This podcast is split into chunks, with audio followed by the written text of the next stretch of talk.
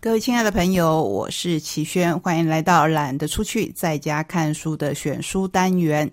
今天的选书我们会集中在独步文化出版的好书上面。如果您是一位爱书的好朋友，最近可能会注意到一则关于书的新闻，在这边我就不去谈论细节，毕竟书也是一种商品，在折扣战之中。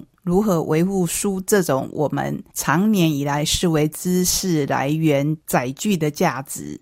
我想大家都可以各抒己见，也有各自的看法。不过，不管是今天或是十八年来，我在空中跟您分享的，一直是一个主题，那就是阅读的喜悦。阅读能够带给我们的快乐，或者能够同理我们的悲伤。在各类书型里面，我自己非常的偏爱小说。我想这是熟悉我们节目的听众朋友都知道的，因此今天就决定好好的来分享小说，也希望各位可以看到出版界的用心。首先要介绍两本关于怪谈的书，第一本叫做《虚鱼》，就是虚幻的鱼。我正在找寻能够杀死人的怪谈。这是日本横沟正史推理 and 恐怖小说大奖，收集带来死亡怪谈的孤独女孩，希望被诅咒而死的鹿岛少女，以两颗破碎的心献祭，回应他们的将会是何种魔物？大奖评审决战，百分之百的本格推理，却也真的写了一部怪谈故事。这本书的封面，你可以看到一位流泪的少女凝视着手中白色的蜡烛，而且她身边也布满了白色蜡烛，真的很有日本怪谈的气氛。哎，你知道有一种钓到就会害死人的鱼吗？不是啦，是看到就会死，听到声音就会死，摸到就会死。不过据说那好像不是鱼耶，怪谈师。丹野三孝和来历不明的室友小金过着奇妙的同居生活。两人相遇时，小金是个想寻死的女生，而三孝的人生目标是寻找能够真正害死人的怪谈。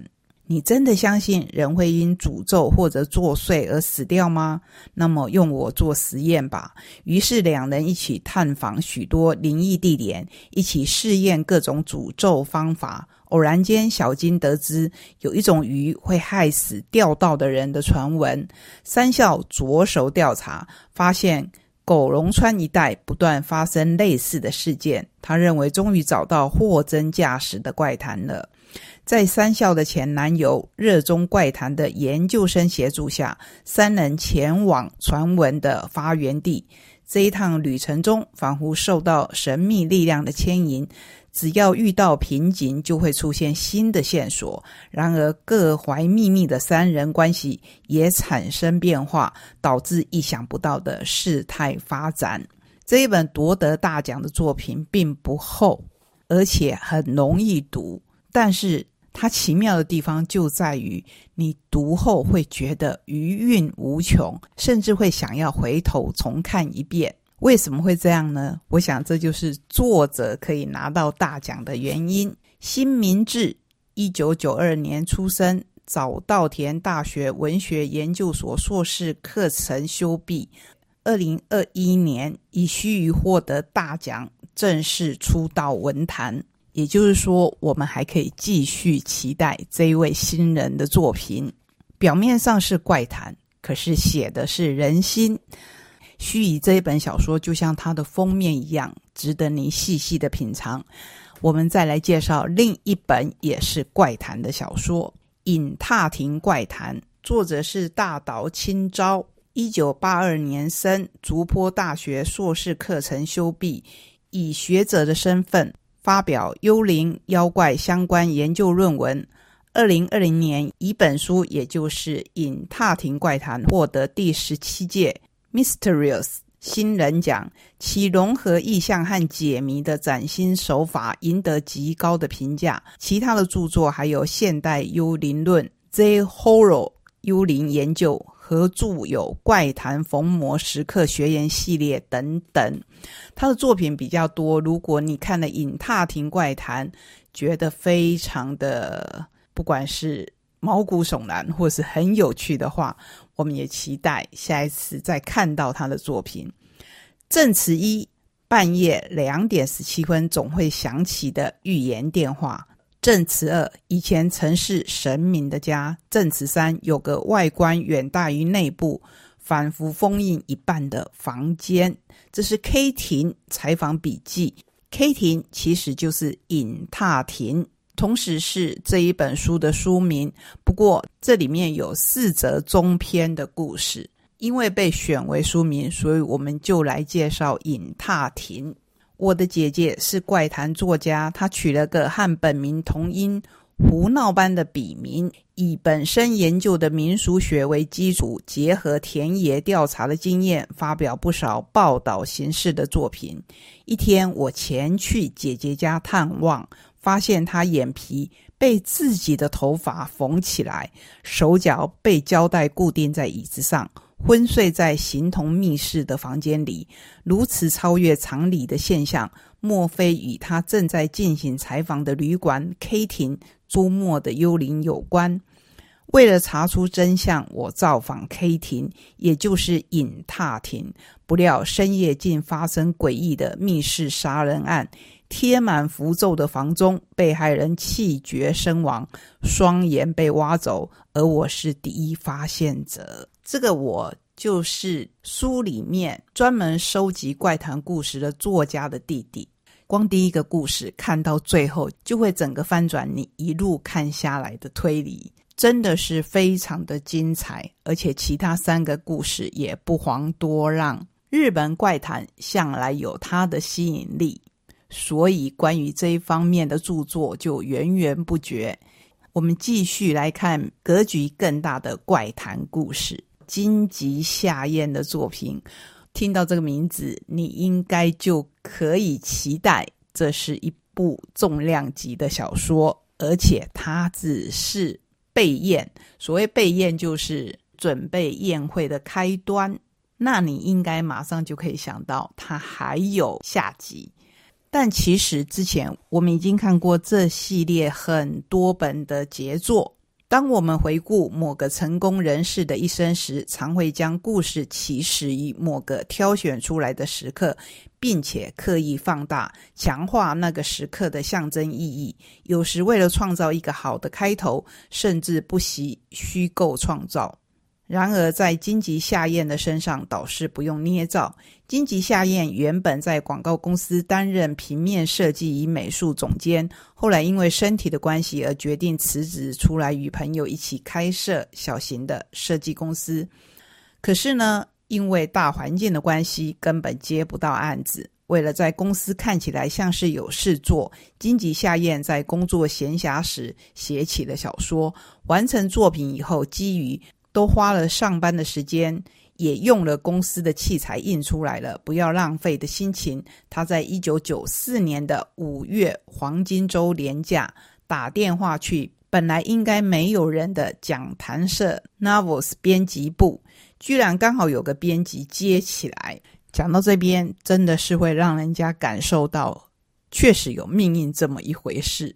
对方发现是个从未出版过小说，也没有得过任何文学奖项的读者，想要询问该怎么投稿。一般而言，像讲谈社这种设有推理小说新人奖的出版社，不太会接受外来者直接投稿。不过，这位编辑仍然请金吉夏彦寄来，并且告知阅读原稿以及评估是否出版需要几个月的时间，请他耐心等候。岂料。第三天，金吉就接到了编辑的电话，表示即将出版他的小说，希望能够见面详谈。后来的事我们都知道了。同年九月，孤惑鸟之下，如同希克苏鲁伯陨石浩荡登场，不但在推理史或娱乐小说史上留下永久的印记，同时也改变了之后的小说生态。这几乎是最完美的作家励志预言了：一个原本挣扎于生活的青年，居然靠着创作而找到属于自己的光。不过，或许我们还是先来介绍一下金吉夏彦。与他笔下最重要的《百鬼夜行》系列，这样读者会更了解他。金吉夏彦出生自北海道的小樽，要知道一直以来北海道都被日本统治者视为化外之地，只打算从中获取自然利益。而没有想过要好好的经营，直到十九世纪末才被视为日本的一部分而积极开发。这也造成了北海道的和风极为淡薄，特别是小樽洋溢着西式风情。但就在这样的距离感，金吉夏彦对何谓日本格外着迷，特别是在民俗或宗教部分，甚至还考虑过成为僧侣，可以终日过着读书与思考的日子。不过后来发现，经营寺庙需要的绝非阅读或知识，因为我们知道日本的和尚几乎算是一种职业，可能需要大量的社交，也因此他打消了念头，决定做一个人也没问题的美术设计工作。根据金吉夏彦自述，他从小就喜欢读书，热爱用文字建构出来的世界，总会超出同龄人的阅读倾向。说到这边，我们也就不难理解。之后，他为什么会写出这么精彩的《百鬼夜行》系列了？从《孤惑鸟之下》开启的这个系列，至今将近三十年，出版了九本本传与八本的外传。外传暂且不计，本传作品如下：一、《孤惑鸟之下》；二、《网梁之匣》；三、《狂谷之梦》；四、《铁鼠之蓝》；五、《若心腹之离》。这前五本我们都曾经在节目当中为您介绍过。第六本，也就是我现在手中的这一本《不佛之宴》的背宴，你知道它有多厚吗？即便出版社已经很努力的去排版以选字体，中文本依然厚达六百三十五页。这一次没有像前五部的某几部。以上下两集的方式来出版，那是因为这只是备验，就是验已经备妥。看完这一本书以后，你就要期待第七本的《屠佛之宴》的测验，也就是宴会要撤散了。这是一个什么样的故事呢？我是拥有不死之身的肉块。返老还童的仙药，能使伤处完好如初的秘药，赐予众人长生不老的美梦。来吧，匍匐在我的脚下，我将让你不老不死，无病无痛，并与天地同寿。是不是很吸引人？一名战前曾在偏远山村富人村担任驻警的退伍军人光保公平，为了寻找传说中不老仙药军风大人，重返富人村，没想到村民却集体消失，不知去向。三流文士关口训受托查访真相，却在谜题即将揭晓时失去意识，醒来时竟成为杀人嫌犯。此外，拥有大片土地的富豪孙女怀疑祖父记忆遭人篡改。传闻中百发百中，可以左右国政的占卜师，自百多年来的预言全是捏造。各路人马假借延年益寿、神通为名，操纵大众，恣意敛财。他们的目标均指向包裹在重重迷雾当中的护人村。世上真有不老仙药吗？面对众多强敌，金吉堂如何全身而退？金吉夏宴这一次以记忆为主位出发，将六款妖异菜色陆续摆上桌面，一一细数每道菜色的由来变革，以及乍看之下自成道理，细究之后却是几番转折的悬疑。在我们跟着角色们一路探索、领会的同时，综合所有食材特色的全席享宴也正在悄悄的组成。这是一本相当有趣的书，而且非常的诡谲，绝对可以引人入胜，让你一直一直的想要看下去。接下来我们要介绍比较倾向于娱乐故事的二木老师，作者是夏木志鹏，一九八九年在大阪市出生。大阪市第二公益高中毕业，二零一六年开始进入大阪文学学校就读。二零一九年以小说，也就是我现在手中的这一本《二木老师》，获得新人奖，正式出道。擅长掌握人心幽微之处的细致变化，转化成引人入胜的娱乐故事。所以你读这一本小说。心情上肯定会跟读前三本我们介绍的关于怪谈的小说大大的不同。老师，你是变态？当学生这样问老师的时候，老师怎么回答呢？老师只有回答。所以呢，高中生田井中广一觉得自己是掉到地球的宇宙人，老是被大人和同辈说你真怪，也交不到朋友。唯有母亲会说“你真棒”，但那是亲人善意的谎言。为了改变，他进行各种地球人特训，却越来越糟。我想青少年常常会有这样的心态。青年恶木良平，也就是书名这一位恶木老师，他与少年刚好相反，是受到人们喜爱的高中教师，如草食动物般无害地与人相处。但田井中知道他的秘密，一旦曝光，这位装成普通人的怪物就会失去容身之处。面对以证据要挟的田井中，恶木如遇上杀人魔，人生随时会被摧毁。可是少年也像个没有目标的跟踪狂，说不出动机，只是紧缠不放。男人与少年，大人与孩子。老师与学生，宇宙人跟地球人，本来不会交集的两个人，将会如何牵动彼此的生命？为了活在人类的社会里，怪物们找到了生存的方法，但是逃得过这一次吗？听起来还是有推理的味道，不过读起来却是非常有趣的。一开始，二木老师就以两张图来问学生：哪一幅图让你有静态的感觉？我想我们在看书的时候，也可以跟着里面的学生来做做这一门功课。最后要跟您介绍的是《不可滋润侦探》这一系列的第二集《二人正畸篇》的上册。这是我们国内作者跟漫画家的合作，所以我觉得格外需要大家的鼓励。日治时期新建的寺庙东本院寺，战后被警备司令部保安处接收，又改建成西门町的商业大楼，同时是知名的闹鬼景点狮吼大楼。同一晚，大楼接连传出离奇事件：酒店女子行窃被捕，声称撞见穿着红色和服的女鬼。黑道男人惨死大楼，死状骇人，非常人所为。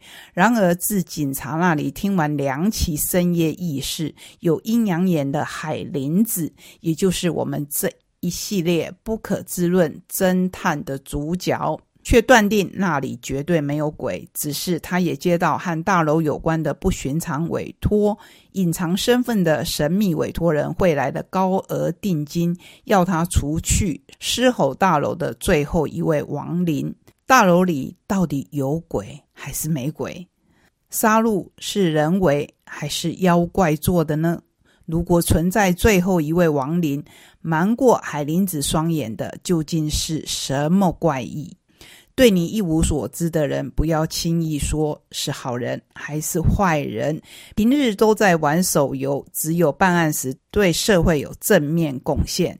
游走人间鬼界的灵媒青年，论破人性鬼事与悬案。我非常期待这一系列可以不断的画下去。今天的选书，我们就以这一本漫画画上句点。